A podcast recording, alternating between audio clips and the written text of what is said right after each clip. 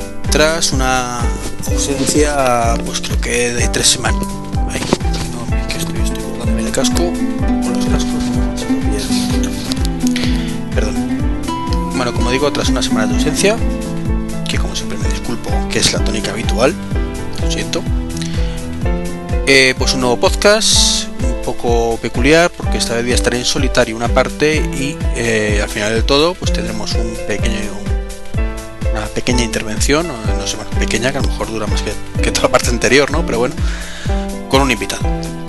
Para hablar de, de, de luego os lo cuento.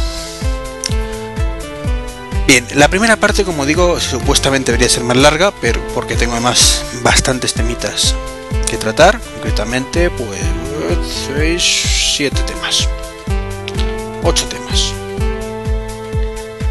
Pero mm, en la mayoría de casos es un simple comentario porque tampoco estoy en condiciones de profundizar mucho más. Eh, antes de entrar en la parte geek, voy a de alguna manera del tema, eh, voy a empezar por habla- hablando de una noticia que a mí particularmente me ha parecido fantástica eh, por lo que supone. Y que eh, probablemente sea mucho mejor o mucho más avance o mucho más positivo quizás la palabra esa es positiva eh, que un iPad 4 un iPhone 5 6 o 7 que iOS 6 beta que Mutant Lion que todos los temitas que vamos a hablar Microsoft tenemos varios temas Windows Phone 8 Surface Smart Glass de Jelly Bean por parte de Google Nexus 7 Nexus Q eh, y las Google Glass de narices tres narices que luego también hablaré de ellas pues esto que os voy a contar eh, creo que es bastante más importante. Aunque se sale un poquito del ámbito geek. Y es que eh, han creado un oxígeno inyectable eh, para aquellos casos donde, por el motivo que sea, un paciente no, no pueda respirar por sí mismo. Este oxígeno, pues, por lo que he podido leer, eh, está basado, bueno, este oxígeno no. Eh, la idea que tienen o, o cómo funciona el sistema son unas micropartículas mm, de, lípidos que por cómo están creadas, pues simulan o hacen la misma función que los glóbulos rojos, siendo capaces de llevar incluso mucho más oxígeno que un glóbulo rojo.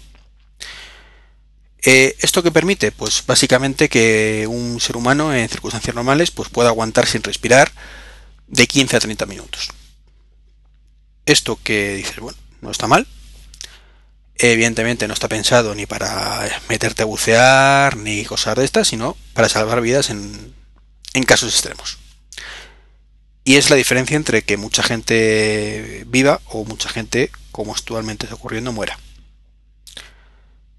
Y es que si por cualquier motivo tenemos obstruidas las vías respiratorias, pues sí, nos hacen el agujerito este en el, en el pecho, donde te meten el típico con el bolígrafo en las películas, tal. Eh, y sí, por ahí respiras, pero si la parte de dentro está atascada, más pues los pulmones no, o los pulmones no pueden realizar bien su función, pues la pichas, básicamente. Eh, entonces, bueno, pues esto nos permite que inyectándonos directamente esto, estas partículas, estas micropartículas, porque son prácticamente, prácticamente microscópicas, eh, en sangre directamente, con la carga, supongo que de oxígeno, pues nos den un margen de 15-30 minutos. Tiempo suficiente, eh, en muchos casos, como para llegar al hospital y que ahí pues ya puedan ver qué es lo que te obstruye las vías respiratorias o, qué es lo que te ocurre. Como digo, eh, un avance de la ciencia médica impresionante y que eh, está todavía en fase de pruebas. Han hecho pruebas, en, todavía están en fase con animales, con la fortuna para los pobres bichitos de que están sobreviviendo. Porque a mí particularmente me da bastante pena que haya que hacer pruebas con, con animales, pero está claro que que, es que es así, no, no hay otras opciones desgraciadamente y no, no nos queda otra ¿no? que, hacer pruebas con animales para estas cosas. Entonces, bueno, se inserta, como digo, se inyecta las micropartículas y aguantamos de 15 a 30 minutos. Eh, esto tiene un tamaño de 2 a 4 micrómetros, ¿vale? Como he dicho, son microscópica y todavía no se sabe cuándo estarán disponibles. Como digo, están todavía en fases de pruebas con animales, aunque son muy positivas las pruebas. Significa a lo mejor de no es ni para este mes, ni para el que viene, ni para el año que viene. Entonces, bueno, eh, la verdad es que cuando lo leí, sabéis que de vez en cuando me toca una noticia que tiene.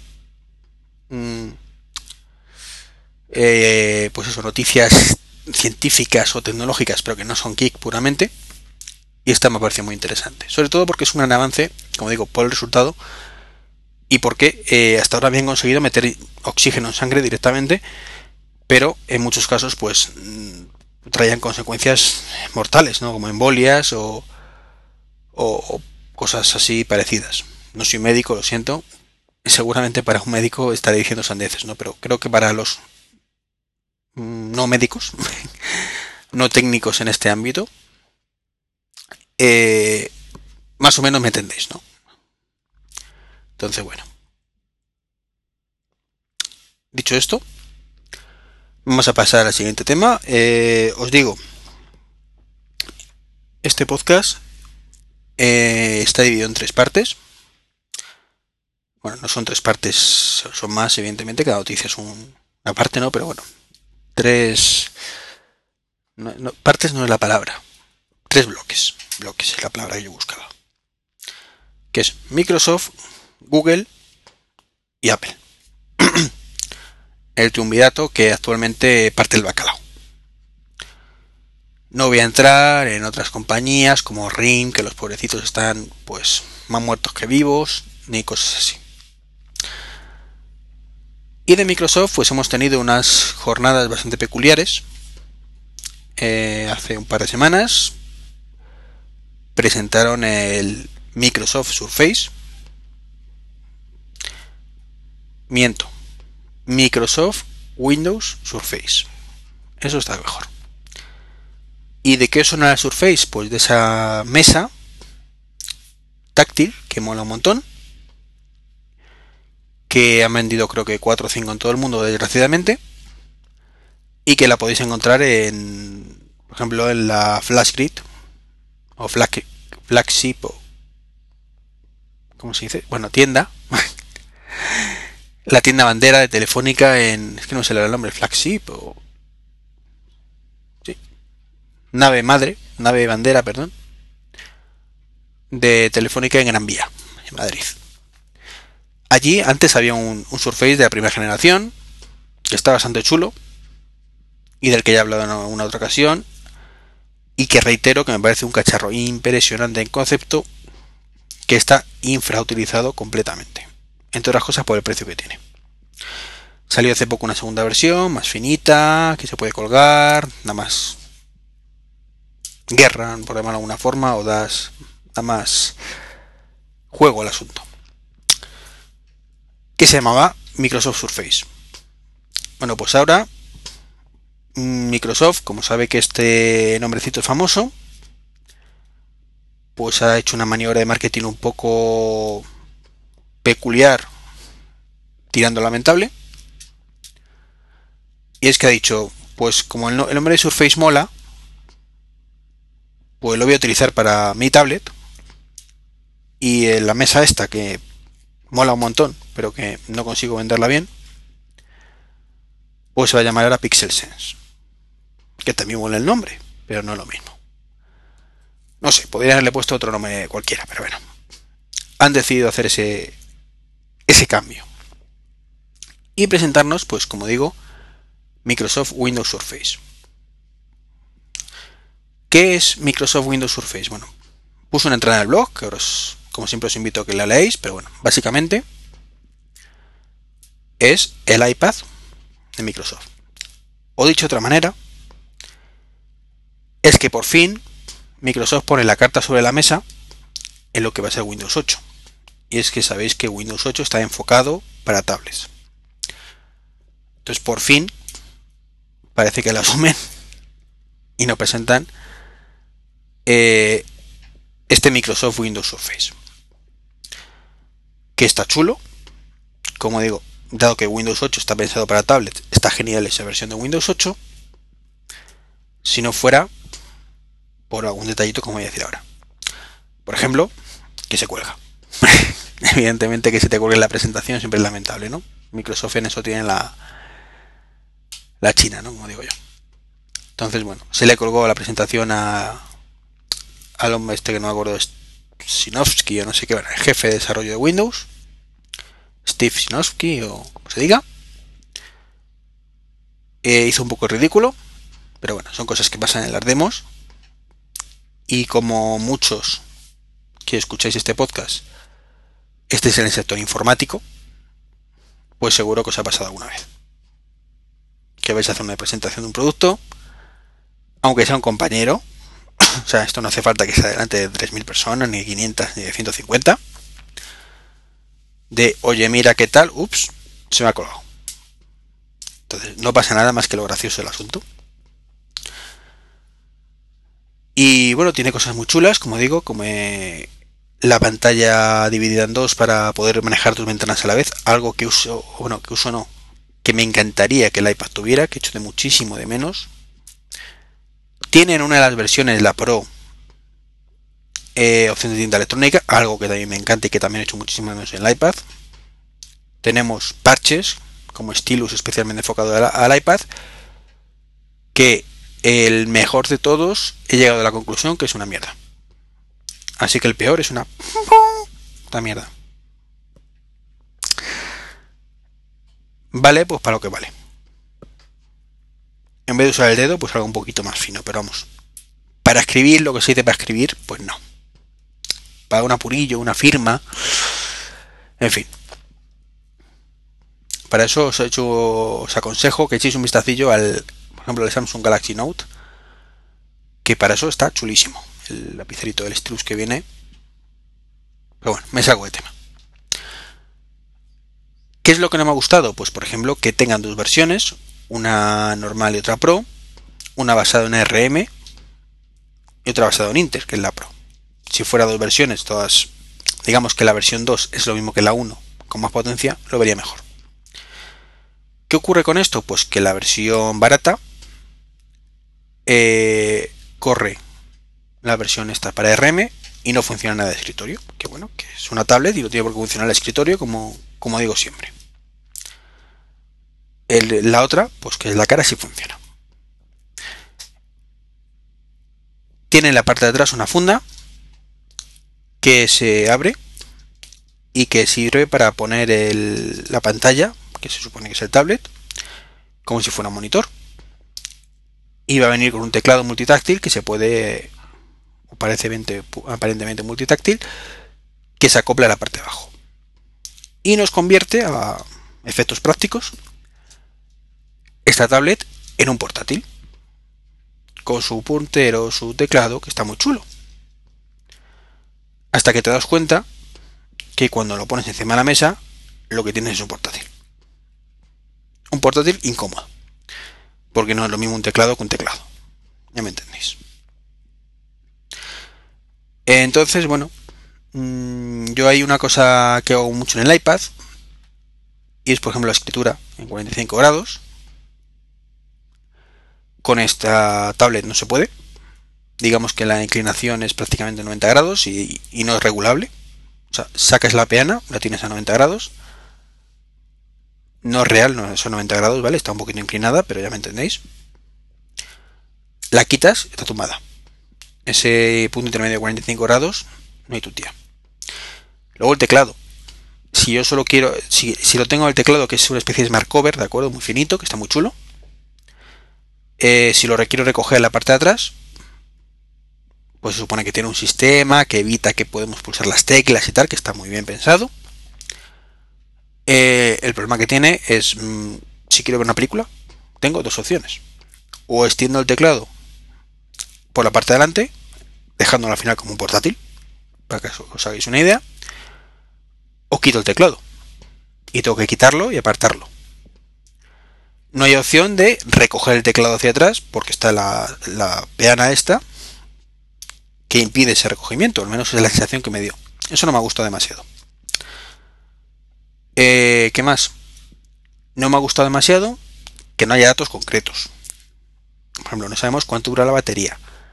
Por saber, no sabemos ni qué aplicaciones habrá en Metro, en formato este de tablet. No sabemos ni cómo funciona. Porque sí, hemos visto un montón de demos de Windows 8 eh, en escritorio que te das cuenta que eso chirría por todas partes y que lo tienes que ver en una tablet. Y ahora que tiene la tablet no hace una demostración, no vemos cómo sacarle partido todo eso. Eso que tanto nos gusta, aunque lo diemos cuando es la fase en concreto esa, eh, de Apple, precisamente. Sabéis que una de las cosas que cuando hemos hecho una retransmisión, pues decimos, vale, ahora está en la fase demo, que está muy bien cuando ves el vídeo, pero cuando estás haciendo seguimiento, pues como que dice, vaya coñazo. Eh, además, esto es especialmente coñazo cuando son en terceras empresas, ¿no? Pero aquí ni terceras, ni segundas, ni primeras. Te han enseñado una pantalla muy bonita, una pantalla que encima en cuanto lo haces clic, clic, clic, se ha colgado. Y no saben ni cómo funciona, ni si es efectivo, ni una cosa ni otra.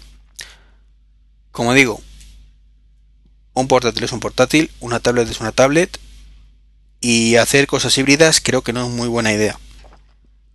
Yo antes era de, la idea de que sí era buena idea, pero tras ver el iPad y tras tener un Samsung Q1, que era una tablet PC, con un Windows normal en una tablet, pues sinceramente, que es muy práctico en alguna ocasión, no voy a discutirlo. Que el iPad con teclado gana mucho, por supuesto.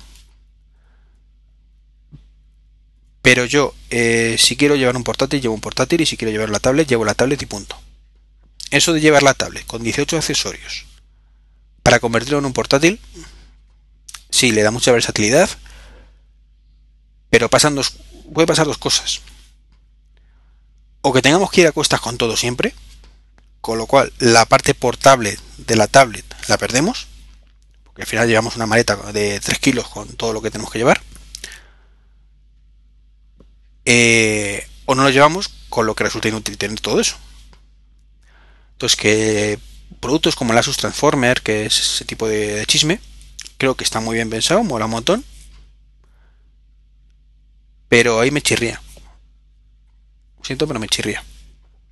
Pero sobre todo porque he descubierto, entre comillas, la versatilidad que supone ir con un solo chisme, la mochililla y punto. Es cierto, te de vacaciones, y ahí me pasa, y claro, como un iPad no vale para todo lo que un portátil, ni un portátil te da todo lo que tienes en el iPad, eh, pues al final te llevas la mochila con el portátil, con el iPad, con los cargadores, con los cables de electricidad, bueno, que son los cargadores, eh, los adaptadores, el chisme para conectar el monitor externo, el USB para conectar el iPad al portátil, para sincronizar las fotos. Pues sí. Y para esos casos, a lo mejor un chisme de estos estaría genial. Tiene su, su momento, pero ahora. Mm, ¿Recordáis? Me está viendo la cabeza. Cuando crearon el iPad, lo que dijo Steve Jobs. tenemos los móviles, tenemos los portátiles. Los móviles hacen mm, muy bien una serie de cosas. Tenemos los portátiles que hacen muy bien otra serie de cosas. Y luego tenemos los netbook, que no valen para tomar por culo. Que no sirve ni para una cosa ni para otra. Está algo a medio camino entre ambos mundos y no hace nada bien. Y en ese campo es donde el iPad es perfecto. Porque hace mejor que el iPad una serie de cosas, mejor que el móvil una serie de cosas, mejor que el portátil otra serie de cosas y está ahí en medio. Pero no le pidas al iPad lo que pidas un portátil, ni le pidas lo que hace un móvil.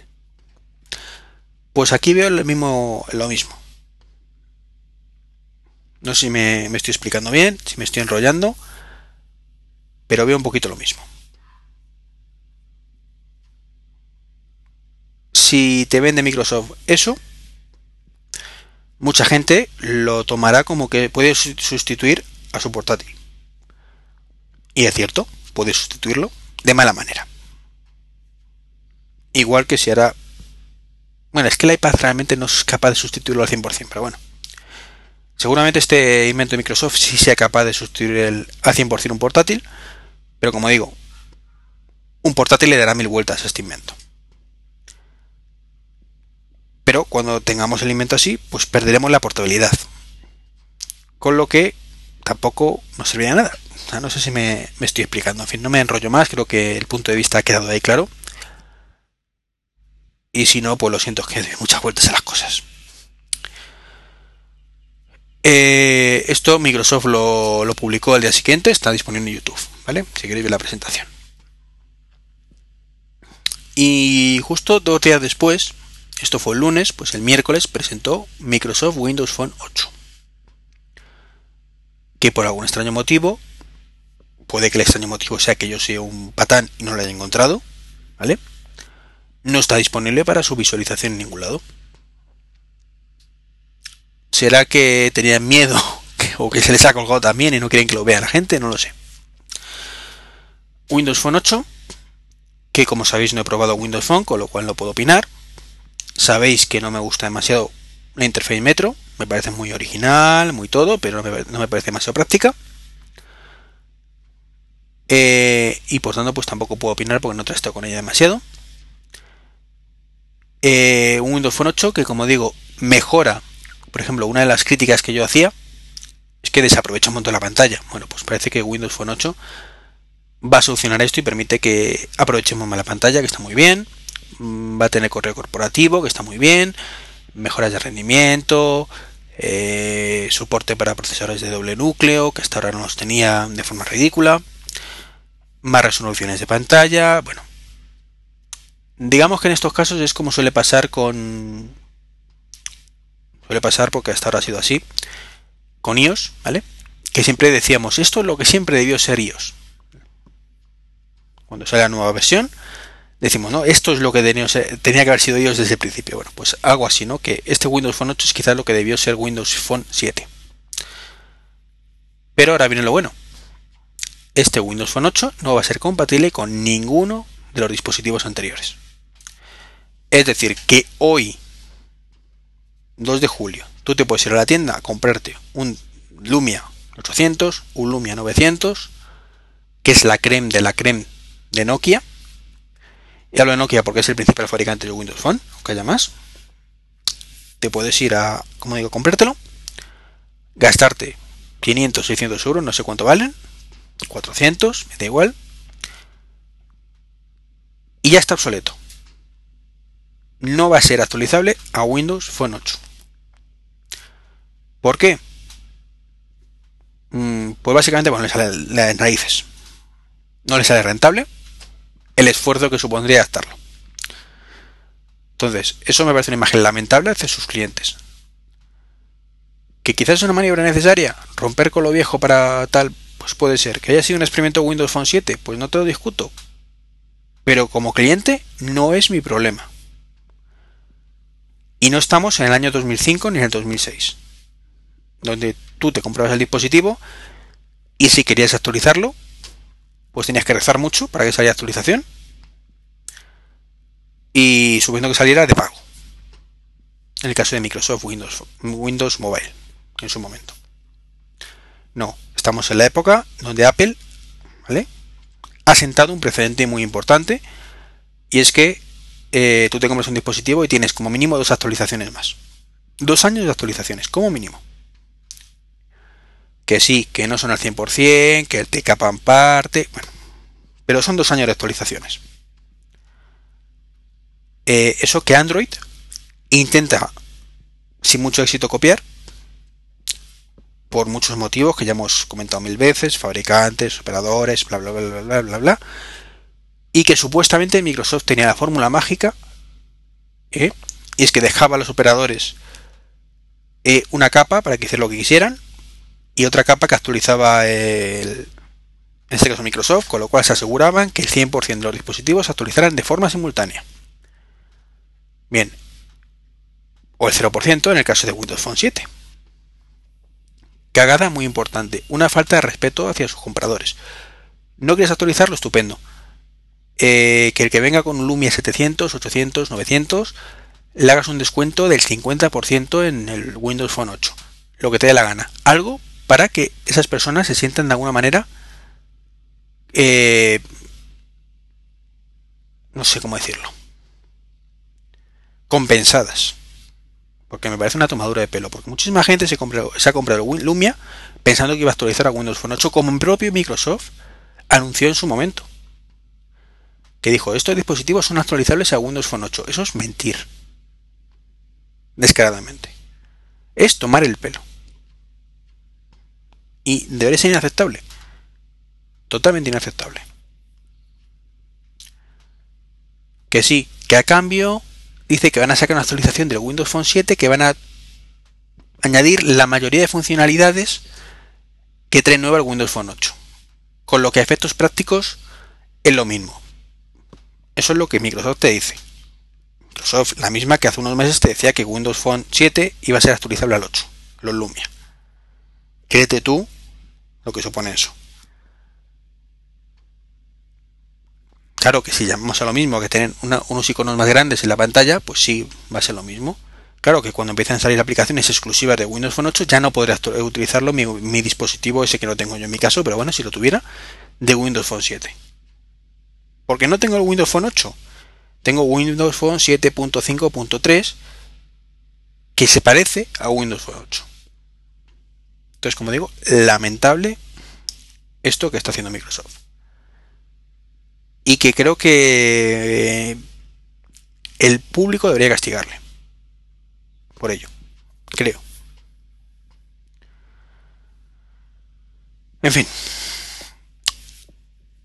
como digo, Windows Phone 8 puede ser un gran producto, pero Microsoft la ha cagado con eso.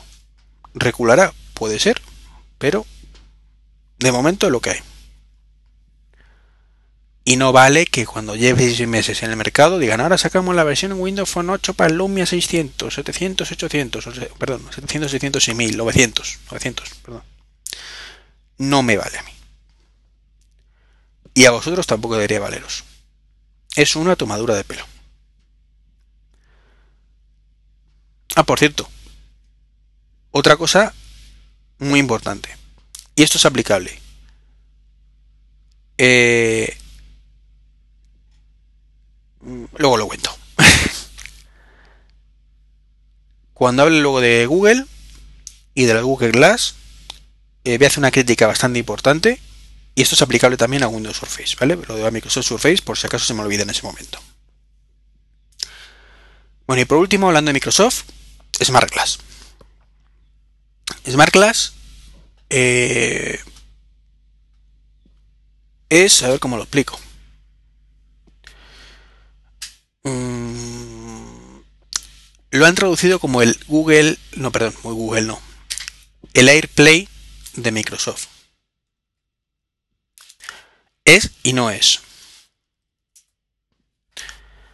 AirPlay de Microsoft. Es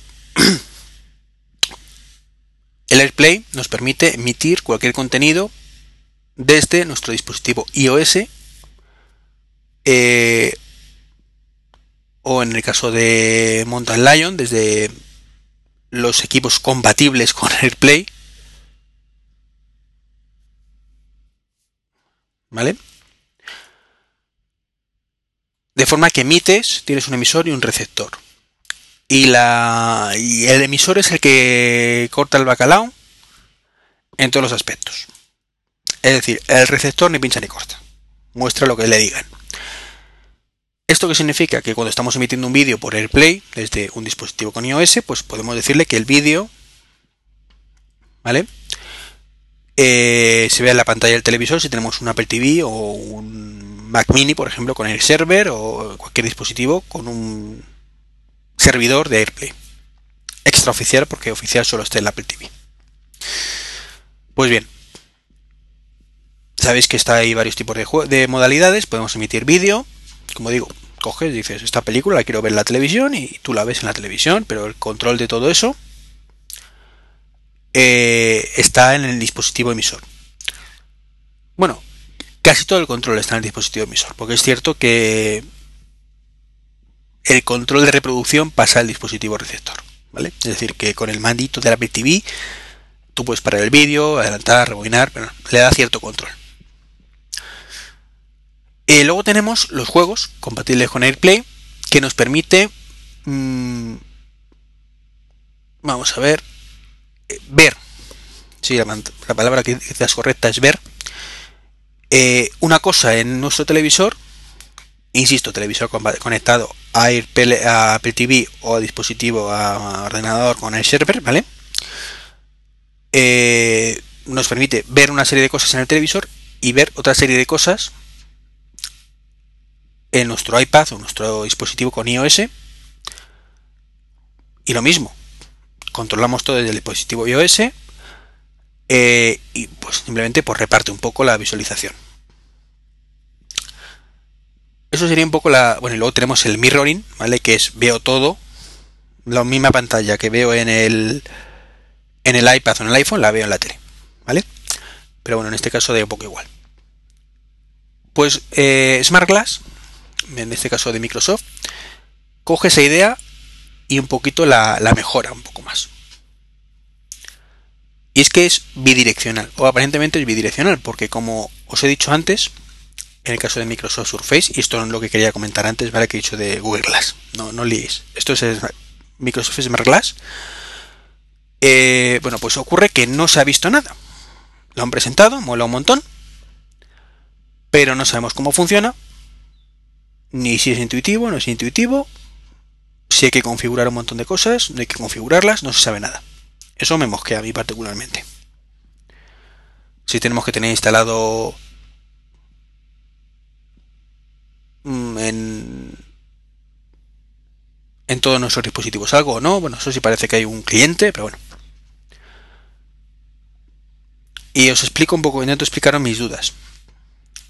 Eh,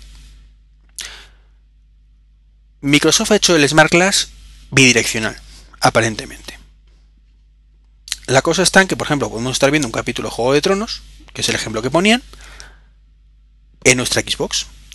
Y si conectamos una tablet, pues vemos el mapita donde se desarrolla la acción y cosas así, que está muy chulo. Eh, por contra, si estamos escuchando música en la tablet, podemos decir que la música salga por el televisor a través de la Xbox. Entonces digamos que todos los dispositivos actúan un poco como cliente y como servidor. Lo que me parece fantástico. Es vitaminar más el, concepto y creo que he comentado una vez que es lo que se echa en falta en el caso de, de AirPlay. Es que tú tienes tus emisores, tienes tus receptores, pero no. Queremos que los emisores sean receptores también, que son útiles en estos casos. Como digo, la duda está es cómo se configura, porque una de las bases más importantes, por no decir la más importante de todas, es que la configuración de, AirPlay es cero, totalmente transparente. Tú estás en una Wi-Fi y detectas todos los dispositivos compatibles con AirPlay. Punto. Como mucho te pide contraseña. Si en el dispositivo receptor quieres que no pueda utilizarlo cualquiera. Punto. Si yo en mi red tengo cinco dispositivos capaces de recibir AirPlay, desde el iPhone cuando llega la flechita de, emitir por AirPlay, me aparecen los cinco dispositivos. No hay que enlazar, no hay que buscar, no hay que hacer nada. que fue la gran cagada de Samsung con su All Star no sé qué. Que también hablé de ello en su momento en el blog. Así que lo busquéis si queréis saber más. ¿Qué, ¿Por qué digo esto? ¿Significa que Microsoft ha conseguido esto también? ¿Significa que tienes que tener algo raro conectado? Esos ya han anunciado que va a haber clientes para, para iOS. Claro que como no puede funcionar de segundo plano de forma nativa, pues supongo que tendrás que tenerlo abierto en ese momento, que es un poco más peñazo, pero bueno, eso es manías de Apple. Y si hay que echarle con cara es Apple, no Microsoft en este caso. Mm, clientes para Android. De manera que mmm, quizás me parezca en cierta forma un error de estrategia de Microsoft, ya que está dando pie a que la competencia se beneficie del Smart Glass y cualquiera que tenga un Xbox con un dispositivo iOS pues tenga prácticamente la misma experiencia que un Windows Phone. Pero por otro lado, lo piensas y dices, mmm, con eso pones la miel en los labios porque realmente para sacarle provecho necesitas un Windows Phone. Entonces, no, no, no sé si me, me, estoy explicando. Pero bueno, que a lo mejor no es tan mala estrategia. Desde cierto punto de vista es como... Desde el punto de vista de marketing no muy bueno. Pero para el usuario desde luego es estupendo. Y yo sabes que miro para, por el usuario siempre. Y puede que sirva pues eso para, poner la miel en los labios y, y querer más. Eso que hace Apple habitualmente. Entonces, esto es una incógnita. Smart Glass eh, es un AirPlay vitaminado. Si lo hacen bien, es mejor que AirPlay. Pero hasta que no saca al mercado, pues no lo sabremos. Fin de la fase del bloque, perdón, fin del bloque 1, Microsoft. Entramos en bloque 2. Google y su Google I.O que es la, experiencia, la experiencia, iba a decir, no, la feria de desarrolladores de Google, que ha tenido lugar esta semana pasada. Donde básicamente han presentado eh, Android 4.1, conocido como Jelly Bean, Nexus 7,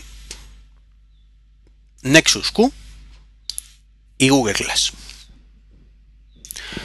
Bien, eh, estuve viendo la presentación del primer día en directo. Empezado, lo pillé ahí empezado. Pero vi sobre todo la parte del Google Glass. Y ahora entraré a, un poquito más en profundidad a ese respecto. Después intenté ver la parte de Jelly Bean y he sido incapaz de encontrarlo en YouTube. No, me explico porque todo lo que hace Onair o en directo Google luego no lo pone como tal. De a una presentación, punto. Pues no sé por qué no está ahí disponible, pero bueno. Eh, será, pues como digo yo, que soy un poco inútil y no lo encuentro y, y alguno me dirá dónde está. ¿Qué pasa? Que como no he podido ver nada, pues solo os puedo decir que Jelly Bean pues es Screen Sandwich con mejor rendimiento, mejores notificaciones que todo el mundo dice que son la leche, pero siendo incapaz de ver un puñetero vídeo de lo mismo. Insisto, soy yo, soy un poco inútil. ¿Vale? No estoy diciendo que estén escondidas ni digo nada. Digo, no he podido verlo y por tanto no puedo opinar. Que mejoran, dan más información. Eh, eh, Jelly Bean, pues supuestamente tiene mucho más frame por segundo, es mucho más suave que ese Screen Sandwich, va más rápido. Pero en funcionalidades como tal no le veo yo el asuntillo. Mm, creo que mejora la detección de caras, para desbloqueo por caras, que ahora puedes decir si quieres que pestañees o algo así, que me parece bastante útil. Pero bueno, como digo, no he visto la presentación del producto y no puedo opinar. Simplemente lo han presentado. está. Para julio, este julio que está entrando, hasta mediados dicen que estará disponible, aunque ya está lo está extraoficialmente, ¿no? Pero estará disponible en la gama Nexus, Nexus S concretamente. Supongo que un poquito después estará en el Lexus One. Con un poquito de suerte. Eh, y no sé cuál era el otro de Google, que no me acuerdo cuál era. Estaba el Nexus, Nexus S2, Nexus S. Y creo que había un tercer Nexus, ¿no? No sé. Se me escapa algo, pero no, no recuerdo qué. Bueno, da igual. Han presentado lo que han llamado Nexus 7, que es una tablet eh, muy parecida en prestaciones en características al Kindle Fire. Es decir, una castaña pilonga, os lo digo así, no es competencia del iPad.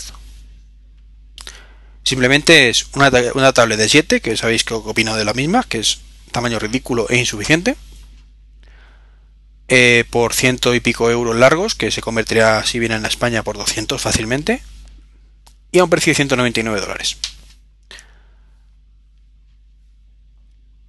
Es decir, competencia en precio. Te ofrezco menos, pero a cambio te pido menos. No hay una Nexus, una tableta.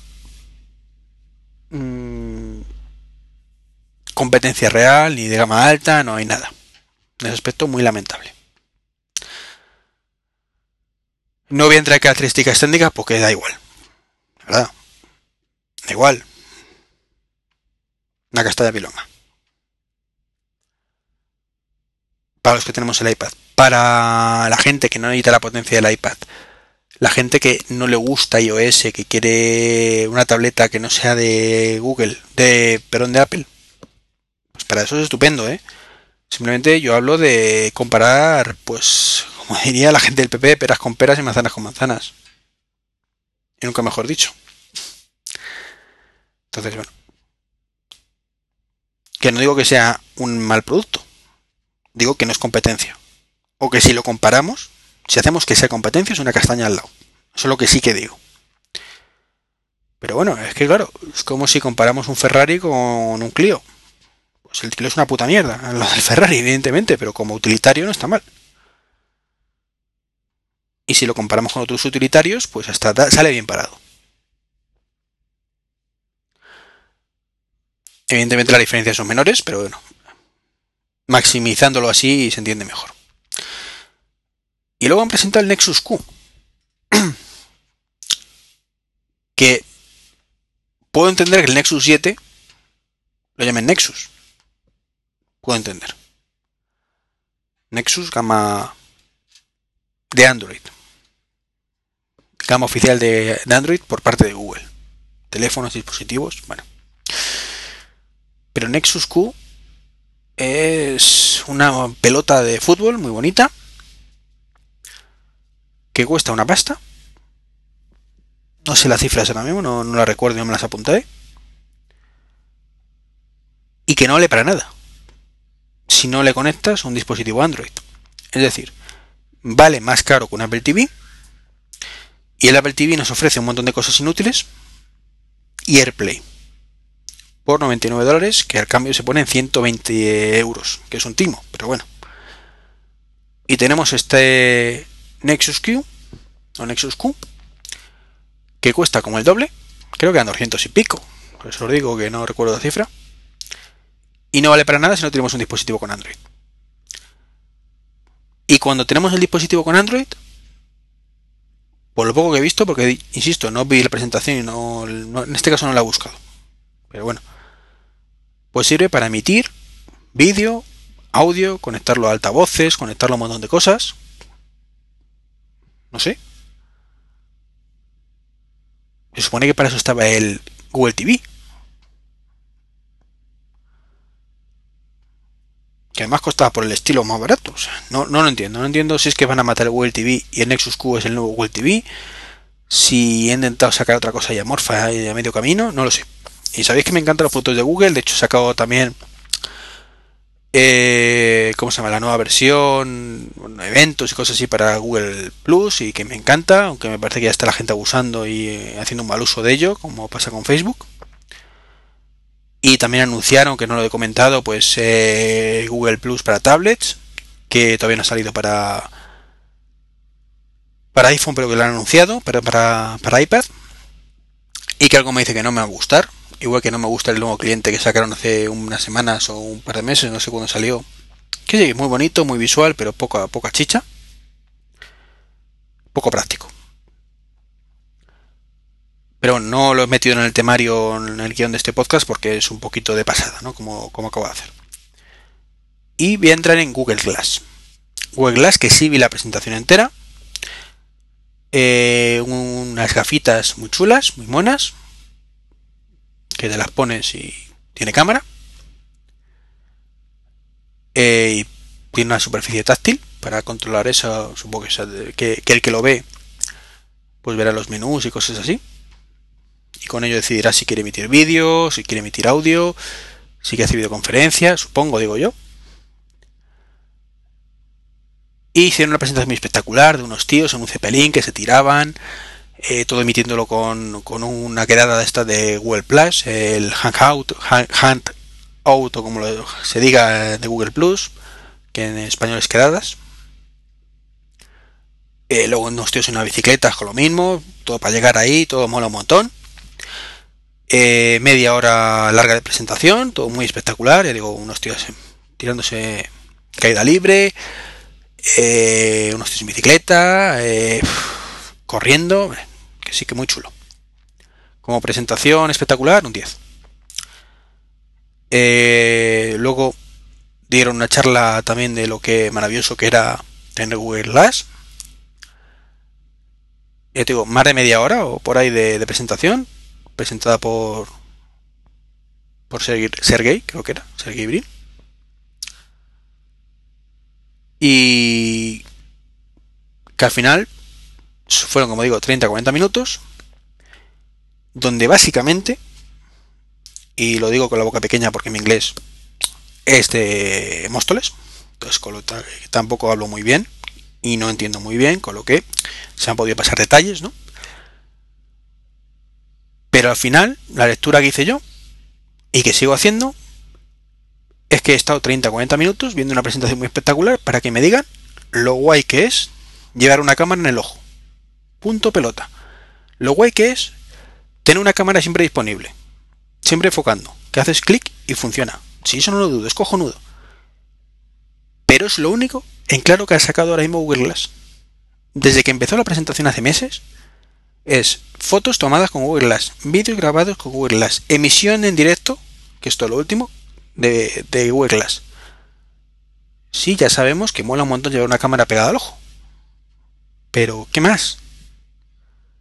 ¿Qué interfaz tiene? ¿Qué ve el tío?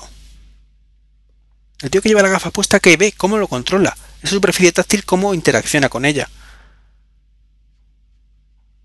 ¿Por qué dices que lleva Android cuando no tiene nada que ver con, con iOS? O perdón, con, con Android de, de operativo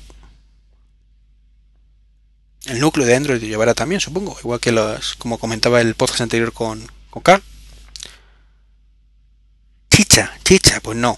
Llevan un año vendiéndonos unas gafas que mola un montón llevar una cámara. Insisto, va a ser un invento de la hostia. Pero hoy por hoy no nos han enseñado nada. Nada. Parece ser que a principios del año que viene por el módico precio de 1.500 dólares, pues ya la gente podrá empezar a comprarlas. Desarrolladores que paguen 1.500 euros en el Google I.O. Una versión previa pues, para empezar a desarrollar aplicaciones. Y supongo que con contratos de confidencialidad de la hostia que no permitirán decir absolutamente nada de cómo funciona el, invento.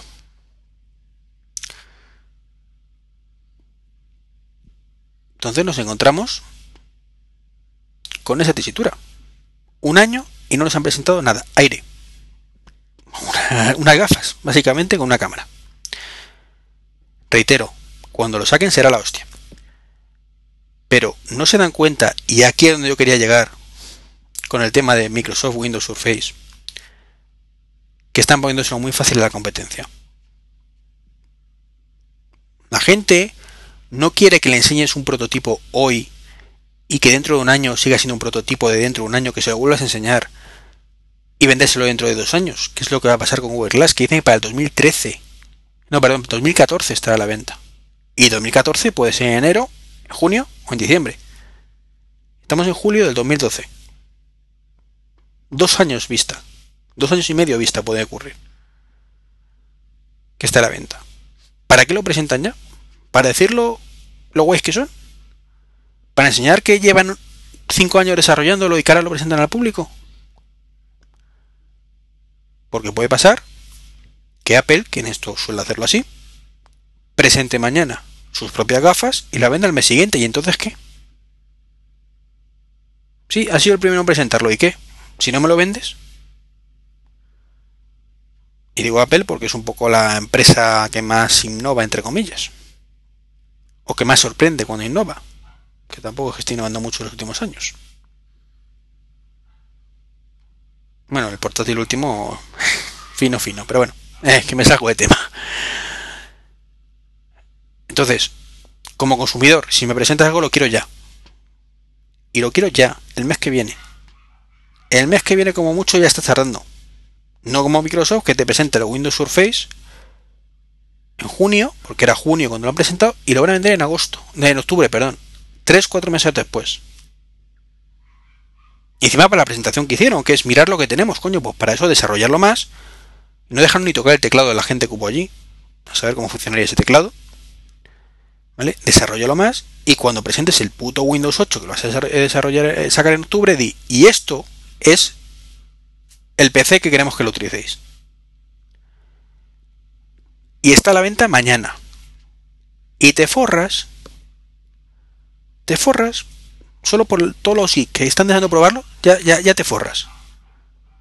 Ahora ya que das tiempo, que la gente lo analice, vea el vídeo, diga vaya patraña y ahí te quedas. Compra impulsiva, hoy para mañana. ¿Qué, ha ganado Microsoft presentando esto hace un mes? Nada. Que sí, que los periódicos saliera Microsoft Surface a la tablet de Microsoft y que cuando salga en octubre, pues otra portada sale a tal. Pero si algo que, tengo claro es que las cosas hay que presentarlas y venderlas inmediatamente. Si no, mirar lo que pasó con. Con. con. ay, con WebOS y HP. Sacó un producto en marzo para venderlo en junio julio. salió el iPad y a tomar por culo. El iPad 2 hablo. En fin. Y Google Glass lo mismo años vista. ¿Para qué? ¿Para qué? ¿Para que todo el mundo esté babeando? Sí, pero es que puedes salirte la competencia en cualquier momento y sacarte un producto mejor. O sacarte un producto simplemente, con lo cual tu producto ya se queda en nada. Escóndetelo, escóndetelo. Y lo sacas cuando lo tengas. Y bueno, con esto más o menos terminamos el podcast. Bueno, no. La idea que tenía era eh, traer un invitado y hablar un poquito de la parte de Apple, pero como esa parte mm, va a ser un poquito más larga de lo que estaba previsto inicialmente, pues vamos a dividirlo en dos podcasts. Entonces el 102 va a acabar aquí una última cosa que voy a hablaros ahora, y es de Mountain Lion. Eh, he estado probando la beta, la beta, bueno, beta, la Developer Preview 4, que es la última que hay disponible, de, de Mountain Lion. Y me ha gustado, me ha gustado bastante, me está gustando bastante, de hecho lo tengo como, como sistema operativo principal, o sea, no... En ese aspecto no tengo ningún problema. De hecho, bueno, yo es que cuando me pongo una beta es para utilizarla como, como algo principal. Eh, si está muy, muy, muy, muy, muy verde y no puedo utilizarlo, la quito. Porque es que entiendo que en otros trabajos, como desarrolladores, por ejemplo, que son desarrolladores puros y duros, si tienes que tenerla ahí pues para probar tus programas, a ver si funciona, no funciona, cómo lo mejoro.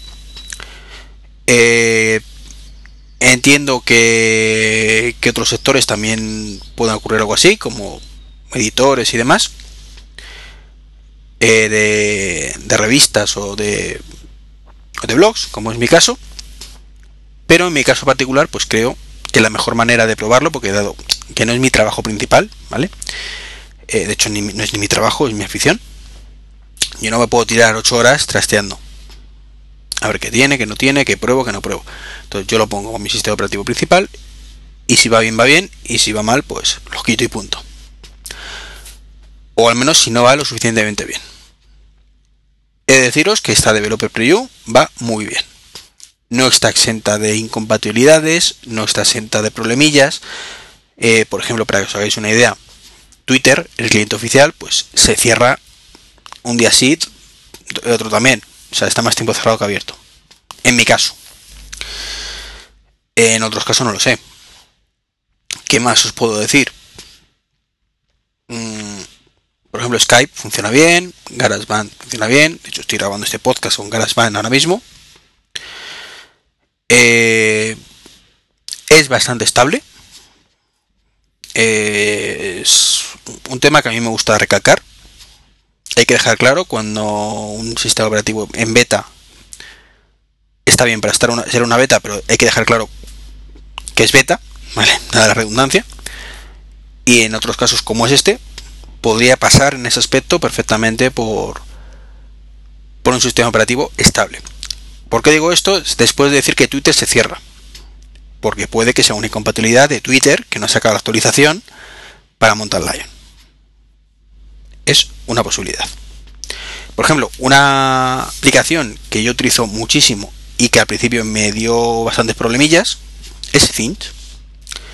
Finch, que es la aplicación que utilizo yo para gestión de ventanas, me permite, pues, ya lo puse en su momento en el blog, pues, por ejemplo, subir hacia arriba y eh, eh, dan un, un a, a OS X una funcionalidad parecida a la que tiene Windows 7 con las ventanas, que subo arriba la ventana y se me maximiza, la pongo al lado y me ocupa la mitad derecha de la pantalla, la pongo al otro la mitad de izquierda.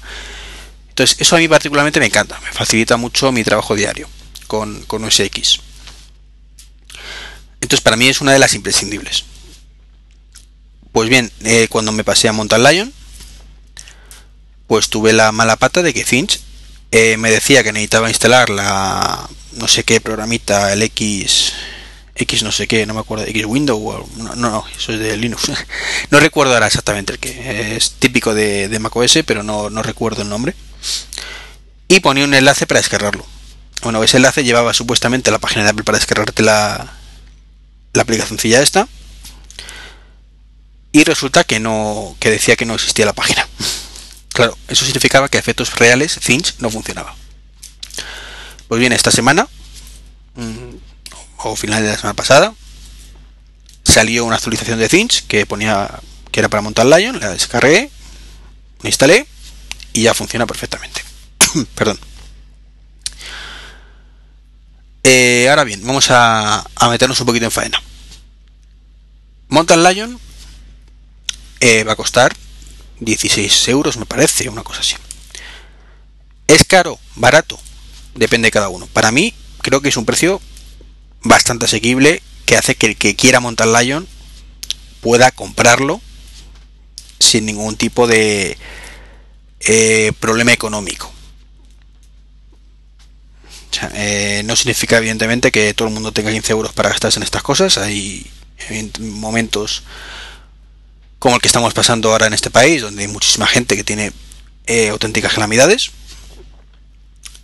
Y es cierto que 15 euros, pues en un programita, pues no siempre están disponibles, ¿no? Pero bueno, dentro de unos límites creo que estamos hablando de una cantidad bastante, entre comillas, irrisoria. Bien, si no, eh, en ese momento no te viene bien gastarte esos 15 euros, esta es en violación de la piratería, pero en este caso concreto creo que simplemente con actualizarte tienes el problema solucionado. ¿Por qué digo esto? Pues porque Mountain Lion es Lion con tres chuminadillas más. Que sí, que me gusta mucho y que para mí particularmente me compensa pagar esos 15 euros o sus 16 euros. Pero eh, a efectos reales, ¿vale? Lo que tiene evidentemente sus novedades, tiene una agenda un poquito más bonita, tiene las notificaciones, tiene el AirPlay, tiene el Game Center, tiene el calendario, que ahora se llama calendario en vez de iCal, la agenda que ahora se llama contactos en vez de agenda, como digo. Pero quitando esas cuatro cosas, es Lion. Y la agenda es, perdón, contactos, es la agenda, igual que, que ya teníamos, con la opción de, de ¿cómo se llama esto? De, de, ver los grupos a la izquierda. Que está muy bien. ¿Vale? Luego también tenemos recordatorios. Los reminders.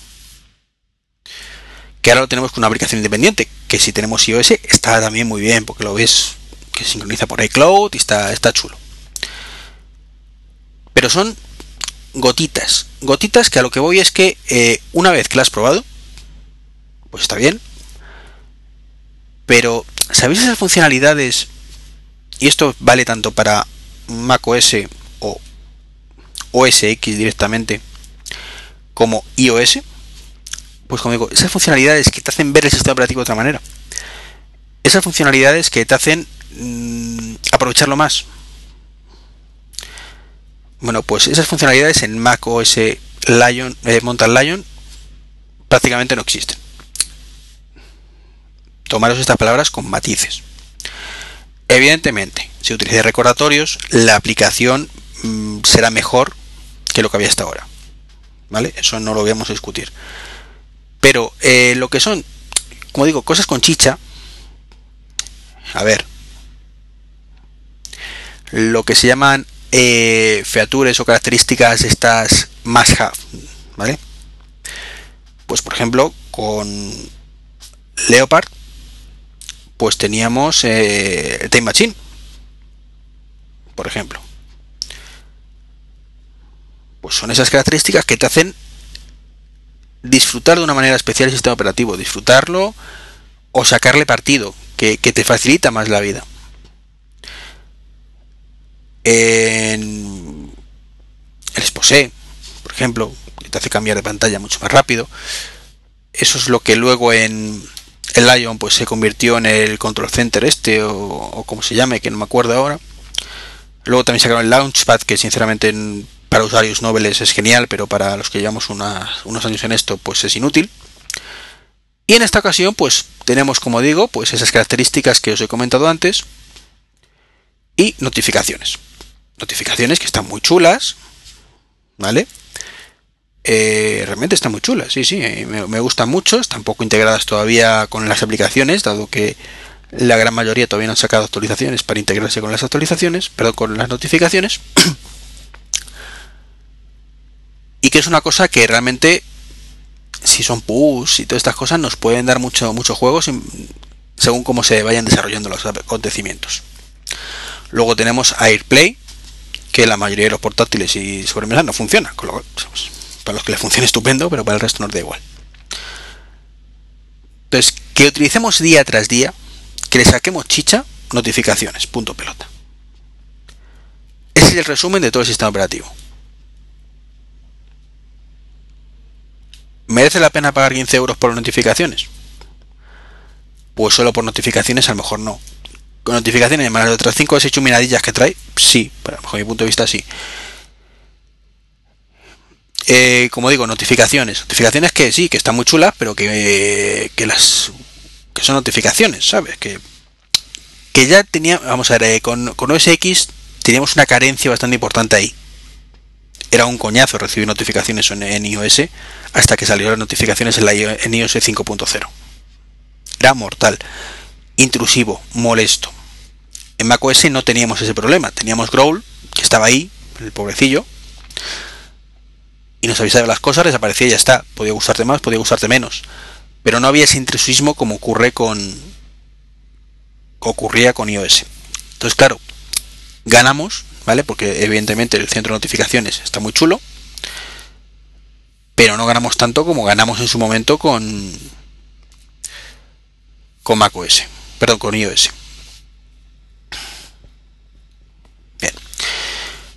Punto número 2 sobre notificaciones. Son un pelín incómodas de sacar. Os aviso. Ya lo veréis cuando salga la versión definitiva pero eso de que eh, si sales, si lo coges directamente desde la esquí, desde fuera del trackpad y metes los dedos, es cierto que sale así. Pero como no lo cojas exactamente desde fuera, que en toda la mano venga de fuera, es muy probable que cambies de escritorio. ¿Vale? en ese aspecto es lo que tiene utilizar una misma, un mismo gesto para dos cosas diferentes. Pero bueno, tenemos el icono arriba a la derecha que también nos, nos soluciona bastante bien la vida. Entonces, el resumen que tampoco quiero enrollarme más es que Mountain Lion es Lion, quizás un poquito más estable, quizás un poquito más rápido, con notificaciones y tres cosas más. Esa es mi lectura. ¿Qué es decepcionante? ¿No es decepcionante? Pues comparto que quizás esto es lo que debió ser Lion. Y comparto que quizás es una actualización que no debería cobrarse. Pero después, dentro de que se cobra, creo que está bien de precio. Evidentemente, si costara 9 euros estaría mejor. Si costara 4 estaría todavía mejor. Y si fuera gratis sería ya cojonudo. Teniendo en cuenta que es actualizable por esos mismos 16 euros desde Snow Leopard, os tengo que decir que si tenéis Snow Leopard y vuestro equipo lo soporta, eh, merece la pena el cambio. Dentro de que ya era barato Lion, creo que fueron 25 euros, creo que por 16 euros este sistema operativo completo es una auténtica ganga. Y Microsoft en eso no puede competir de ninguna manera. Y fijaros, ¿vale? Que ha salido la noticia de que, que Microsoft ha anunciado que la actualización de Windows XP, perdón, de Windows, X, eh, Windows 8, desde versiones anteriores serán de 40 dólares. Muy, muy, muy barato en comparación con los precios habituales. Pero aún así, esto, sistema operativo completo, no actualización, sino completo, 16 euros. Mm, yo particularmente, según salga el primer día, lo voy a comprar. Os lo digo directamente. Y la idea que tengo es formatear el ordenador, borrarlo, porque no he podido borrarlo ahora que... Al, instalar la beta. Que es cuando realmente se va a ver la mejora de velocidad. Porque evidentemente yo os llevo arrastrando. Pues desde, desde Leopard. Exactamente. En el portátil. Entonces, eh, es un MacBook del 2008, que por cierto sigue a la venta. He bajado a 550 euros, por si estáis interesados. Eh, entonces venía con Leopard. Actualicé a la beta de Snow Leopard. No pasé por la beta de Lion. Actualicé a Lion. Y ya estoy. Que instalé hace poco la beta de, de Mountain Lion y el ordenador no va del todo fluido evidentemente con todo, todo esto que se ha instalado una encima de otra entonces bueno necesita ya un, formateo a pesar de que va realmente bien teniendo en cuenta las características técnicas del equipo. Y poco más os cuento. No me quiero enrollar más. Creo que ha sido un podcast bastante largo para lo que yo tenía en mente. De hecho mm, llevo una hora y diez minutos aproximadamente. Y pensaba que esta fuera la duración total del podcast. Eh, os puedo decir que he grabado ya con el invitado, que ya os lo presentaré en el siguiente podcast. Y tengo otra hora y pico grabada con él. Entonces, bueno, por eso la decisión final de separar los dos. Una hora y pico hablando de iOS, de la beta de iOS. Creo que, os puede resultar interesante y que saldrá dentro de un par de días o tres. Pues con esto me despido. Un placer como siempre tener la oportunidad de, charlar con vosotros, por llamarlo de alguna manera, darlos, más que charlar, daros la charla, eh, grabar. Y bueno, algo que, desgraciadamente no hago todo lo menudo que me gustaría. Y nada, sabéis que podéis contactar conmigo en, el blog trek23.com, en Twitter trek23, a pesar de que se me cierre con Mountain Lion. y por supuesto a través de la edición de correo treki23.gmail.com. Un saludito y hasta la próxima.